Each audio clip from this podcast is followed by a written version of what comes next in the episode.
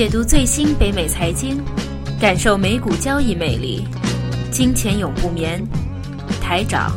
Herman。Each year, Google gives its Google Ventures investment manager Bill Morris approximately $300 million to do with what he deems best. And oftentimes, he opts to extend the funding to companies that help humans extend their lives. He's not talking about a year or two here and there, however, as his view of what's possible in the arena of cheating death is significantly larger scale. Said Morris, if you ask me today, is it possible to live to be 500? The answer is yes. According to Bloomberg, the search for making such a lifespan attainable has picked up serious momentum in the past two years, with Google Ventures increasing their funding to living sciences related endeavors by approximately 30%. Among the recipients is Foundation Medicine, an enterprise that uses genetic analysis as a guide for cancer diagnosis and treatments. It's through such alternative routes that Morris believes the practice of treating tumors with poisons will become obsolete. The Google Ventures exec has also assembled a team of expert advisors, among which is Ray Kurzweil, noted futurist and author. Projects that the scientist has given his verbal support to include one known as the Avatar Project,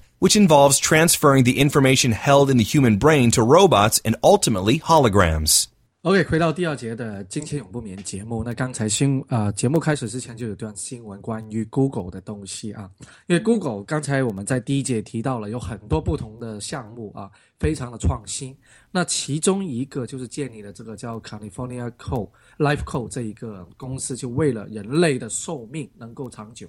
那刚才新闻就说了啊，最长的时间呃，可能啊、我们以后。啊、最多可能活到五百岁，对啊 他说这个不可思议啊！我你知你知道我听到这一个我马上有什么反应吗？科什么科？幻小说，啊，不是，就是说啊，还要对我老婆五百年啊！我第一个反应是想说，我想说这五百年是就是你老老龄程度是五百年，还是说你可以把你年轻的那一段也延长个几百年？就是把每 OK，那这一个话题不是的，我们现在肯定是可以年轻化。什么意思呢？其实这一个要先从啊、它里面的研究的东西，我大概给一个呃呃一个背景的知识吧。因为现在我们目前呃打个比方，先从一个对比来说，因为人类呃是一个算是一个生物，那其实大树也是一个生物，对吧？那为什么大树通常一些树的话，过几百年的都有，都一一一样的很非常的存在，但是为什么人类这么短命，这么快，几十年最多就一百岁已经很厉害了？那其实这个当中的话，人类呃，就当然科学家就研究一些 DNA 的分发啊，就后来就发现了，其实主宰人类的就是 DNA 里面会有一个东西叫什么叫端粒体。这个东西，那端粒体这个东西的话，它的长短在基因里面那个传导那个部分，就决定了人类到底能够有多长，就寿命有多长。就是有个好比方说，如果你个就出新生的婴儿，如果他拿着 DNA 马上去做一些分析的话，基本上就能够算出他有大概多长的那个寿命。OK，、那这个寿命的话，其实也呃肯定就受你的生活的习惯啊，还有其他的一些影响。比如说你是经常抽烟、喝酒什么之类，你就你的端粒体、你的那个磨损就越来越快。它本本来你的端粒体是很长的，越来的话就磨损的很快很短，越来越短，到了最后就没有，因为没有的话，你什么绝症、什么东西啊，cancer 所有东西都很容易的出来，那你就基本上你要去见上帝的啦，很快啊。那所以这一个的话，端粒体是非常重要。那如果比较形象的啊、呃描述一下端粒体，就等于你现在是一个鞋带，鞋带通常我们的一些鞋带最末端是有一个很胶的，就是有个塑胶的东西啊，对对不对？有没有有没有感觉？没啊，你的鞋带啊、哦，你说鞋鞋的带子，鞋的带子 鞋带的那鞋带，哦鞋带系我们系系鞋带后面会有一个塑胶的。其实这个这个比喻的话，就是等于那个端粒体。但你的你在系鞋带的时候，经常会到最后你的那个那一个的呃塑胶都没了，对吧？都没了的话，就等于这个端粒体就没没了的话，你的鞋带很快就就这样子就鞋子也没了，很快就不穿了，或者鞋带就完全没有什么效用，就等于我们的这个寿命。那刚才 Joyce 你有问到关于这一个。啊、这一个到底年不年轻的问题。那现在科学家在研究，特别是在这个 California Life Co 这个这家公司的话，它就会研发了一些啊，类、类似药物或刺激素的话，把它放进这个端粒体，这个端粒体的话，马上它会延长。延长的意思就是说，它本来是呃非常的没有生命力什么之类，但是很容易就激发它。一激发它以后，它完全这个端粒体马上就有生命力，又代表了以后我们不就叫做什么抗虚老化什么，马上你就变成了二十几岁，你所有的身体机能啊，所有东西的话都是变成二十几岁。哦，是说会返老还童这样子啊？啊、当然你不能够八十几岁就回到二十几岁，不可能。但如果你现在是是三十几、四十几岁，那你马上的话，你又变成了年轻啊，二十几岁、三十几岁的功能就哦全，那部真的是跟科恢复出来。幻一样。所以如果以后的话，你五百岁的话，不是说你一直你的身体像从你到时候你不是六十岁你退休，肯定你要到三百多岁才退休。对对，可能四百岁退休差不多。你对念念书读书的话，上学可能你不是到二十二岁毕大学毕业，你可能要到一百岁才大学毕业。对，那博士毕业，博士好好几门。OK，那这个被呃背景的资料就是这样子呃说出来，但是我们今天其实要谈一下关于啊、呃医药方面的东西，因为像医药股的话，在啊、呃过去这十几年都是成为啊、我们一些如果你是做一些投投资方面，而且你想在比较大的回报，你想可能一年两年就有两倍、三倍甚至四五倍这种回报的话，很多的投资者都是投资于关于这种啊、医药股，我们叫医药股啊，而且是不是传统的医药股？因为传统医药股像一些大的公司叫 Pfizer 这种大的医药厂的话，那当然的话，它已经是基本上是蓝筹股。那它的投资，你想在短期内有一个比较好的升幅是不可能的。是没有什么。但是如果你要投资一些新的公司，或者是刚刚上市的一些公司，医药股成分，那基本上又像这个 Lifeco，因为它这个端粒体真的研发成功的话，或者有一定的那个呃里程碑的话，那它肯定会又有分拆上市，那肯定会受啊、投资者的一个追捧嘛。那我想我咨询一下，因为像 Joyce 的话，你自己在啊、这方面的话有一些经验，或者是有些可以跟你分享，或者说问你一下啊，关于这种医药它怎么样途径去融资呢？医药的融资途径嘛，因为我自己现在是做这方面的，然后我们就是做一些，因为一个医药公司它是有不同的阶段的，嗯就是临床前期，然后临床期这样子不同阶段，所以我们每个不同阶段都有自己不同的融资。那当然是我们所谓的一个 Phase One、Phase Two、Phase Three 那种啊？对对对对对，先是一个叫做啊、preclinical，就是一个临床前那段时间就是做理论基础的研究，包括动物实验什么的，那个是临床前期。然后我们所说的 phase one 就是第一阶段、第二阶段、第三阶段是在人体上做的那些东西的临床测试。那就比如说包括毒性测试啊，然后测试就是剂量啊什么什么的那些事。那如果你一个公司我们做融资的话，如果是在临床前的融资的话，如果将来能够成功的话，回报率是非常大，那就不是说一倍两倍，是说就十几倍、二十倍、三十倍这样子的。嗯嗯。当然那这种的话通常都是啊、通过啊、private equity 啊或者 venture capital 那种形式的吧，而不是作为上市公司像 IPO 发展的那种。对那个不太一样，一个是私募或者是特别有钱的投资者，嗯，对，是这样子。那如果是上市 IPO 的那种的话，那就是正常的 IPO 融资了，就跟所有的非通通通常在第几阶段才会开始考虑 IPO 这种呢？这个第几阶段都有可能，就是每一个阶段其实都有可能，看你自己公司怎么样。就有的公司他们比如说才在第二阶段，那他们真的很需要钱，然后他们已经不能从私募里面拿钱了，那他们就会自己弄上市。其实美国很多公司是这样子的。那像我们这边加拿大经常是，呃，加拿大上市的药企其实比较少。嗯哼，那加拿大主要的公司，如果是投资者投加拿大的公司的话，他们的退出退出策略一般是被美国的公司收购走。嗯哼。对，因为美国的公司才是大的医药公司，所以他每年会来加拿大这边去挑一些公司收购走、并购走，然后放到那边去弄。那或者说是他会直接的去美国上市，对吧？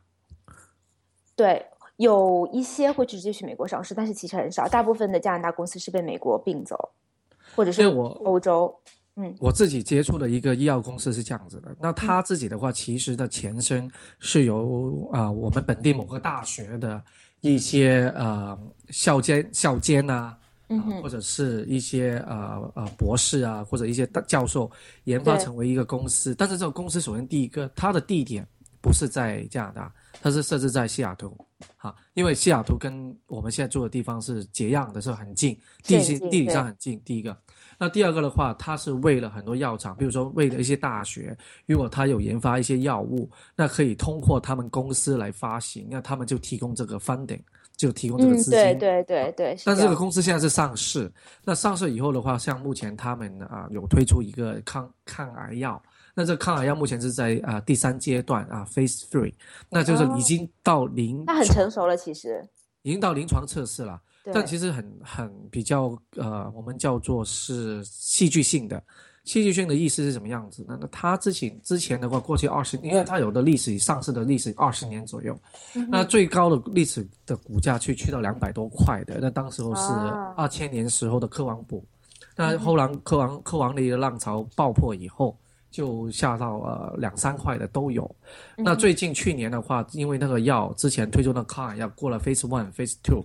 进入 Phase Three 的时候，已经去到十三到十四块。那到去年的七月份，当时候他会报告就出一个临床报告说，啊，因为他已经通过全球一千大概两百个病人来测试，那当时候的话就呃很多的报告什么一直看好，看好的话就觉得啊这一次应该是没有问题，然后股价因为通了通通过 Phase Three 以后，好像到 Phase Four 就基本上已经可以出药了，对吧？对对，基本上是这样子的。对，一出药的话，那这个股价就不得了的了，就可能是几倍的上去。到后来，